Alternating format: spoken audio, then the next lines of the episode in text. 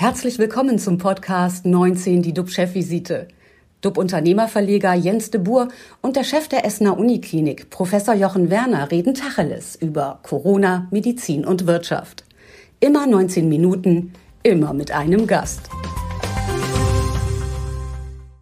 Und äh, unsere Gäste heute sind zum einen Markus Rejek. Er ist Geschäftsführer beim Fußball-Bundesligisten Arminia Bielefeld. Sein Club steht nach einer harten Sanierung inklusive Stadionverkauf solide da. Die Frage ist, wie lange noch? Ohne Zuschauer ähm, ist es natürlich schwierig. Rejek sagt, für uns ist Fußball ein Stück Kulturgut, das vor allem durch die Menschen im Stadion lebt. Guten Morgen, Herr Rejek. Schönen guten Morgen. Können Sie mich hören? Ja, hören Sie wunderbar. Perfekt. weiteren Gast haben wir dort Daniela Oliel. Sie ist Israel-Expertin. Dort impfen sie, wie wir alle wissen, wie die Weltmeister. So schnell, dass sie jetzt wieder aus dem Lockdown rauskommen. Wie ist es, äh, ja, wenn man Freunde, Bekannte und Kontakte in Israel hat, was gibt es dort zu berichten? Und davon wird sie uns gleich erzählen. Guten Morgen, Daniela Olil. Guten Morgen zusammen.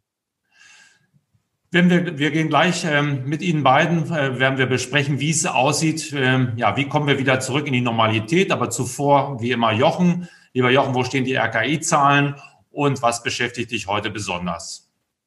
Ja, wir haben heute Tag 115 des deutschen Lockdowns. RKI berichtet 8007 Neuinfektionen. Das sind 451 mehr als vor einer Woche. Ähm, es sind 422 weitere Menschen an oder im Zusammenhang mit Covid-19 verstorben. Zur Universitätsmedizin Essen verhält es sich so, dass wir aktuell 89 Patienten stationär versorgen, davon 30 auf Intensivstationen. Und leider ist gestern wiederum ein weiterer Patient an den Folgen dieser Erkrankung verstorben. Und dann unser Blick auf die sieben Tage Inzidenz. Wie weit sind wir von den 35 entfernt? Also die Inzidenz beträgt heute 59,3, bedeutet 24,3 und dann das über ein paar Tage halten. Aber wir werden ja in einer Woche sehen, was es für mögliche Lockerungen gibt. Was mich heute beschäftigt, das ist die Einschätzung des WHO-Regionaldirektors für Europa, also von der Weltgesundheitsorganisation. Das ist der Belgier Hans-Henrich Kluge. Und der geht davon aus, dass die Coronavirus-Pandemie schon in wenigen Wochen, Quatsch, Entschuldigung, schon in wenigen Monaten, aber trotzdem äh, in wenigen Monaten überwunden sein werde. Die Tendenz sei demnach auf allen Erdteilen mit Ausnahme des östlichen Mittelmeerraums stark fallend. Auch die Anzahl der an oder mit äh, Covid-19 Verstorbenen habe sich innerhalb eines Monats halbiert. Und so sei es zu hoffen, dass das plötzliche Nachlassen des weltweiten Infektionsgeschehens bei der Diskussion um die Lockerung eben in einer Woche auch Berücksichtigung finden wird. Das hieße, dass diese Mutationen, die, jetzt natürlich alle irgendwie alarmieren, aber vielleicht auch das Ende äh, der dritten Welle quasi ankündigen können. Das ist eine etwas andere Sichtweise. Aber ich denke, man kann nicht äh, das Gesamtgeschehen der Welt außer Acht lassen und die Argumentation ist eben auch, dass man das von früheren Pandemien genauso kennt, dass es mit der dritten Welle plötzlich rasch abbrach. Wir wollen hoffen, wir werden sehen, wie sich das weiterentwickelt. Jetzt freue ich mich natürlich zunächst einmal auf unsere beiden interessanten Gesprächsgäste heute. Vorher aber nochmal der Bogen zu dir, lieber Jens. Äh, was geht dir aktuell durch den Kopf? Ja, mich beschäftigt der Temperaturrekord, der jetzt in Göttingen gemessen wurde. Dort war es am 14. Februar, also vor einigen Tagen, minus 23,8 Grad kalt, also sibirische Kälte. Eine Woche später sind es 18,1 Grad plus. Ein Unterschied von 42 Grad binnen von sieben Tagen.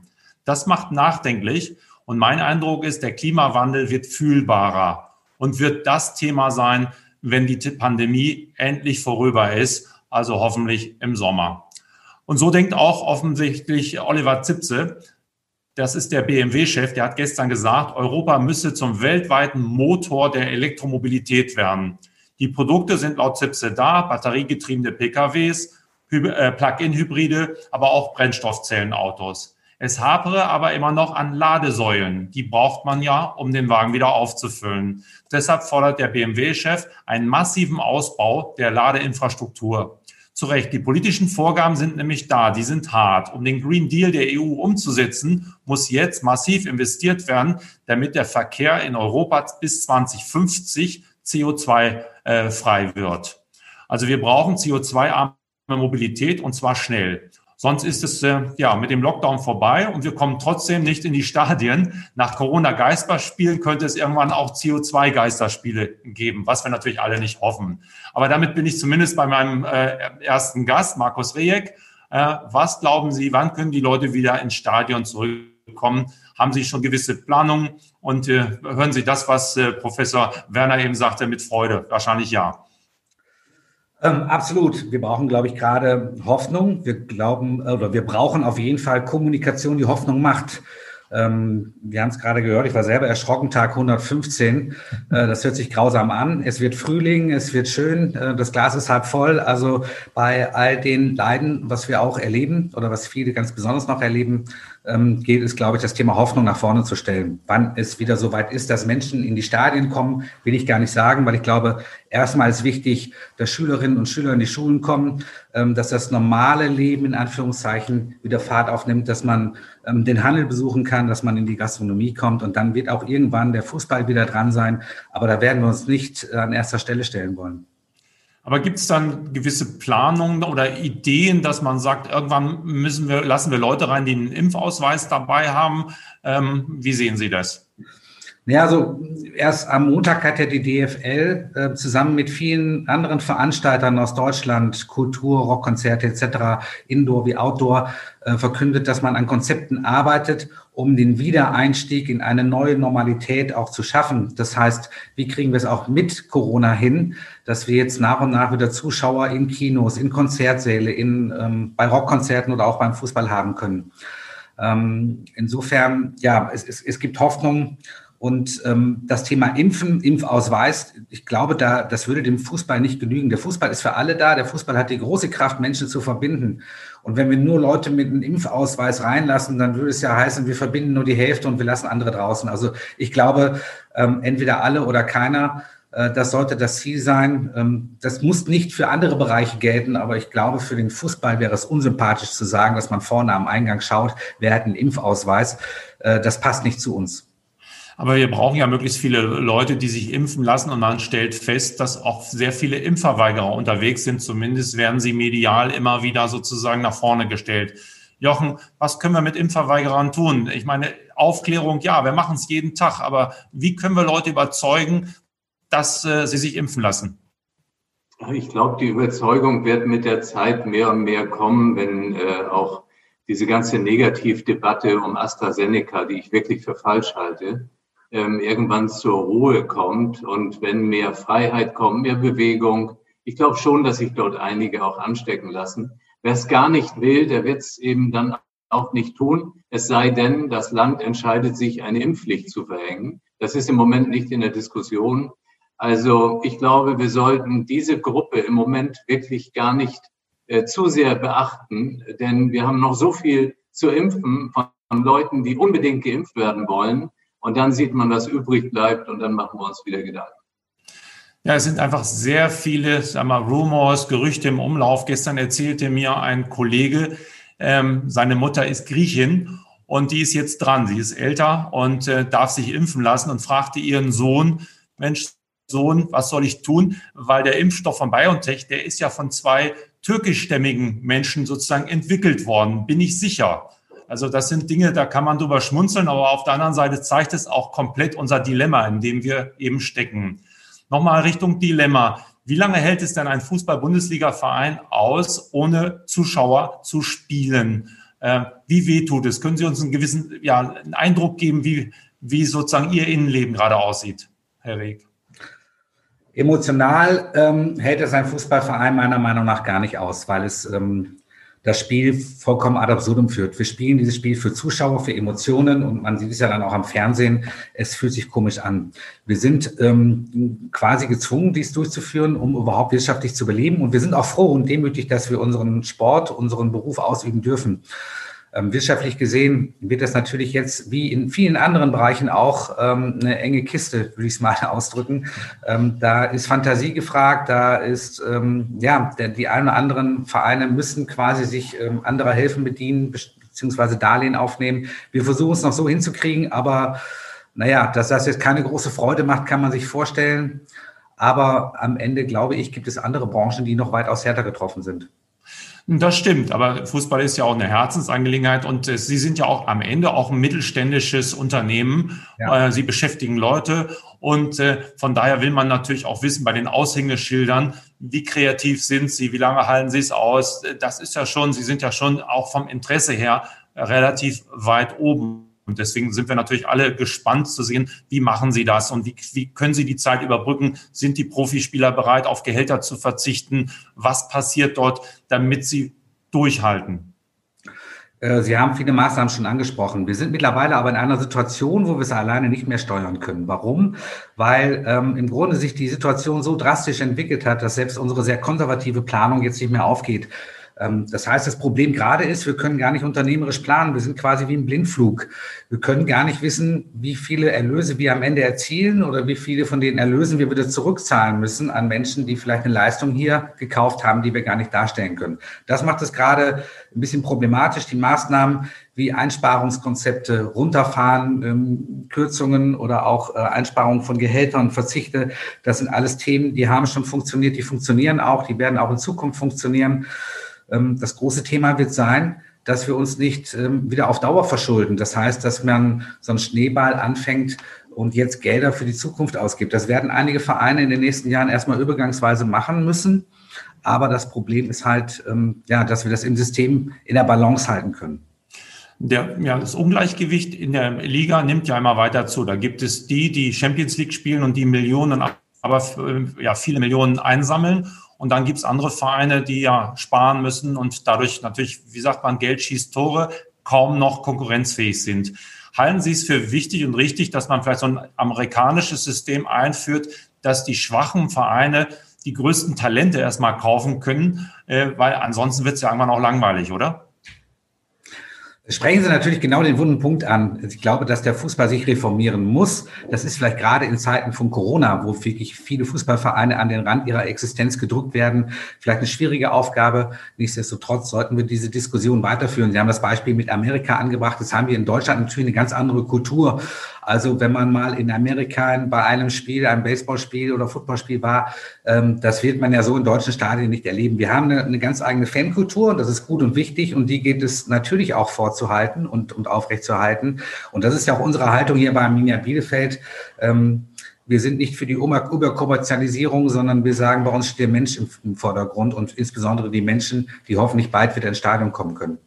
Aber wäre das etwas, wo Sie sagen, das wäre schon spannend, dass man sagt, die Talente unter 20, dass, unter, dass Vereine wie Bielefeld, äh, Vereine, keine Ahnung, die auch unten etwas äh, Köln, die nicht so reich sind, Schalke, dass die erstmal ein Vorkaufsrecht haben und dass man dadurch einfach versuchen würde, das äh, System wettbewerbsfähiger wieder zu machen?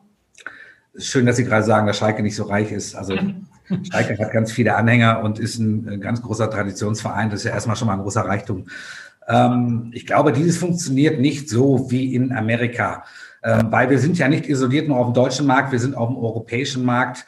Ähm, und, und wer kann verhindern, dass dann vielleicht Chelsea London kommt oder dass Paris Saint-Germain kommt oder sonst irgendein Club?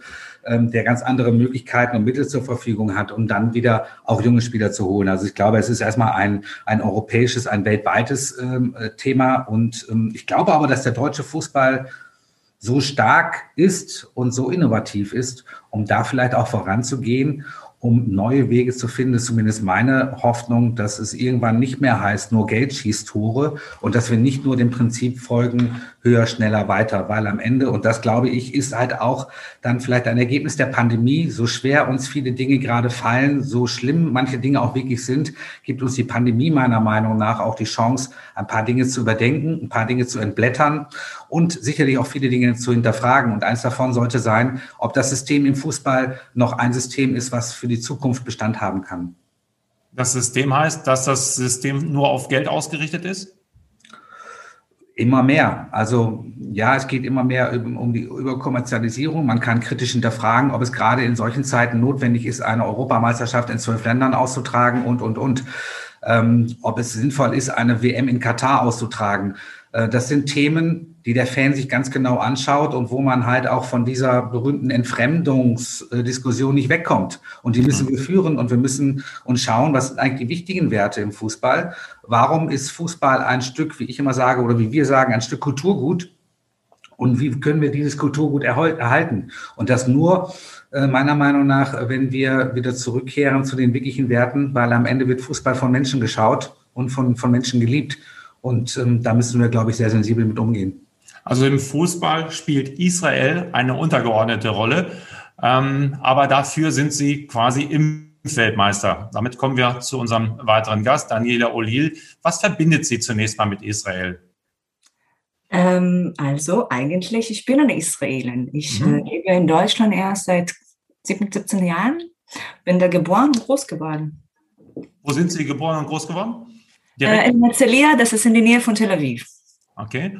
Können Sie uns mal schildern, wie gerade die Stimmung in Israel ist? Äh, wie sind die Impfgegner? Wie ist sozusagen, äh, wie, guckt, wie, geht, wie geht man damit um, wieder aus dem Lockdown langsam rauszukommen?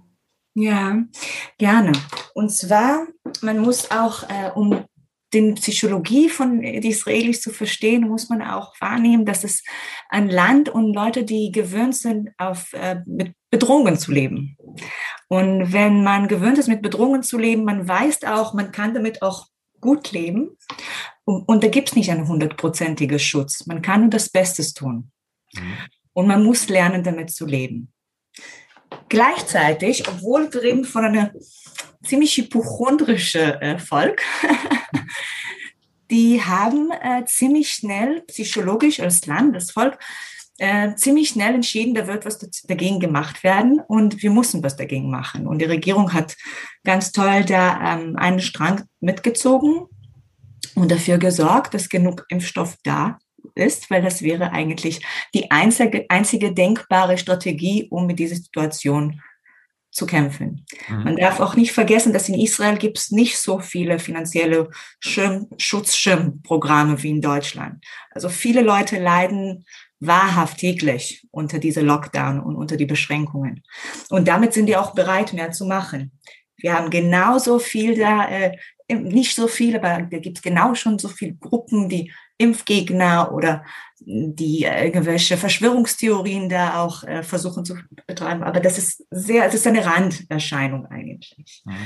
Und, ähm, und die sind äh, sehr united, also die sind sehr vereint in diese Entscheidung, wir müssen damit lernen zu leben. Wir müssen mhm. weiterkommen.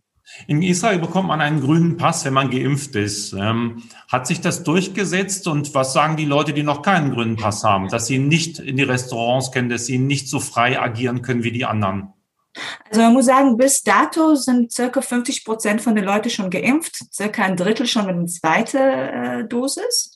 Und ähm, die bekommen tatsächlich diese grüne Etikette. Da gibt es zwei unterschiedliche grüne Pass zum Reisen so dass man kann auch zurückkehren, ohne in Quarantäne zu, gehen zu müssen.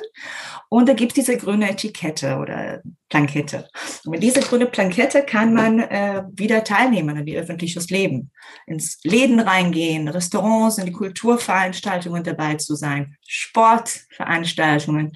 Ähm, und das wird auch äh, wunderbar und gerne benutzt. Mhm. Israel ist, glaube ich, auch Vorreiter in Sachen Digitalisierung bei der Impfung. Können Sie das mal schildern, wie es da abläuft, wie man informiert wird? Haben Sie da Kenntnisse? Ja, auf jeden Fall. Also Digitalisierung, da ist Israel tatsächlich extrem voran. Ähm, zum Beispiel dieser ganze Impfprozess äh, läuft extrem wunderbar über eine App. Jede Person ist verbunden über eine App mit seiner Krankenkasse bekommt über eine, seine App die äh, Einladung, um sich einen Termin machen zu können für eine Impf, Impfung äh. Das wird innerhalb von Sekunden über den App gemacht und im Minutentakt genau findet das auch statt. Man kommt an in den angekündigten Ort, man wird innerhalb von ein paar Minuten drangenommen, man kriegt die Spritze, sogar manchmal ein Getränk und eine Pizza dazu und äh, weiter geht's.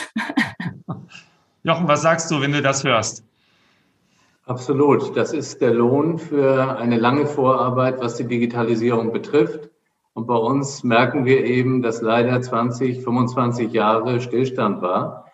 Und ähm, das bekommt man jetzt zu sehen. Und das bekommt man natürlich nicht in einem Jahr geregelt.